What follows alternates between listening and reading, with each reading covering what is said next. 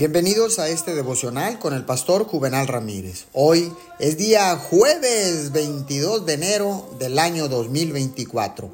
La palabra dice en Juan 16, 24, Hasta ahora nada habéis pedido en mi nombre. Pedid y recibiréis para que vuestro gozo sea cumplido. Déjame recordarte que necesitamos a Dios en todo momento. Ser consciente de tu continua necesidad de Él es tu fuerza más grande. Tus necesidades, adecuadamente manejadas, son un enlace con su presencia. Sin embargo, hay trampas en las cuales debes estar alerta. Autocompasión, exceso de preocupación, tendencia a darte por vencido, solo son algunas. Tu falta de adecuación te estará confrontando permanentemente a tener que decidir entre una profunda dependencia de Él o la desesperación.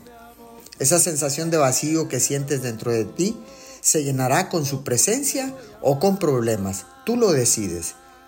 Hazme el centro de tu conciencia, orando en todo momento, oraciones breves que broten del momento que estás viviendo. Usa su nombre con toda libertad, lo que te estará recordando su presencia. Pide y recibirás para que tu alegría sea completa. Señor, gracias. Gracias por esta palabra porque ahora entiendo que puedo pedir y voy a recibir. Señor, que dependo de ti en cualquier circunstancia. Que tu presencia, Señor, esté en mi vida todos los días mientras estoy en esta tierra. Te doy gracias en el poderoso nombre de Jesús. Amén y amén.